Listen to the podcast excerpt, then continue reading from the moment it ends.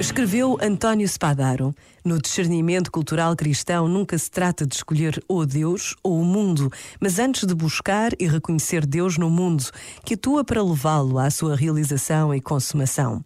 O discernimento cultural evangélico dá testemunho da criatividade do Espírito que opera em toda a parte.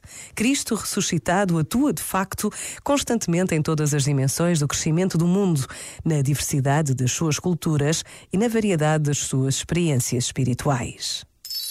Este momento está disponível em podcast no site e na app da RGF.